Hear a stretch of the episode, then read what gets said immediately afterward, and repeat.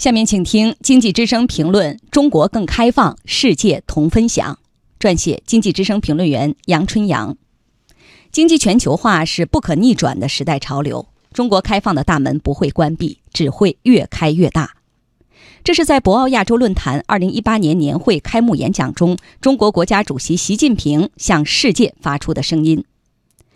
在论坛上，习近平主席宣布，中国将采取重大举措。大幅度放宽市场准入，创造更有吸引力的投资环境，加强知识产权保护，主动扩大进口。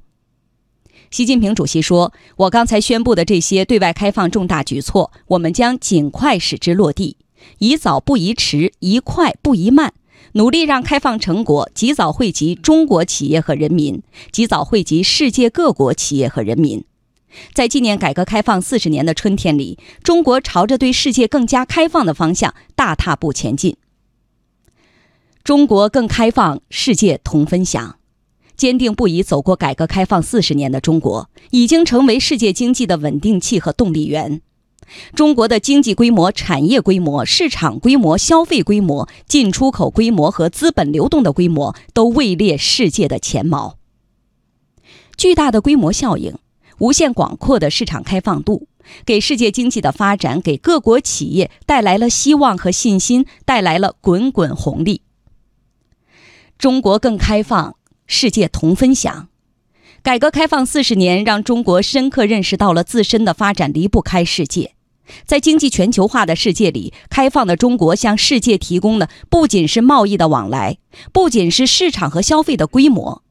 中国提出构建人类命运共同体，中国提出“一带一路”倡议，中国践行亲诚惠容等等做法，改变着世界经济的格局，同时给全球地缘政治注入了和平、发展、繁荣、和解、共赢、安全的积极因素。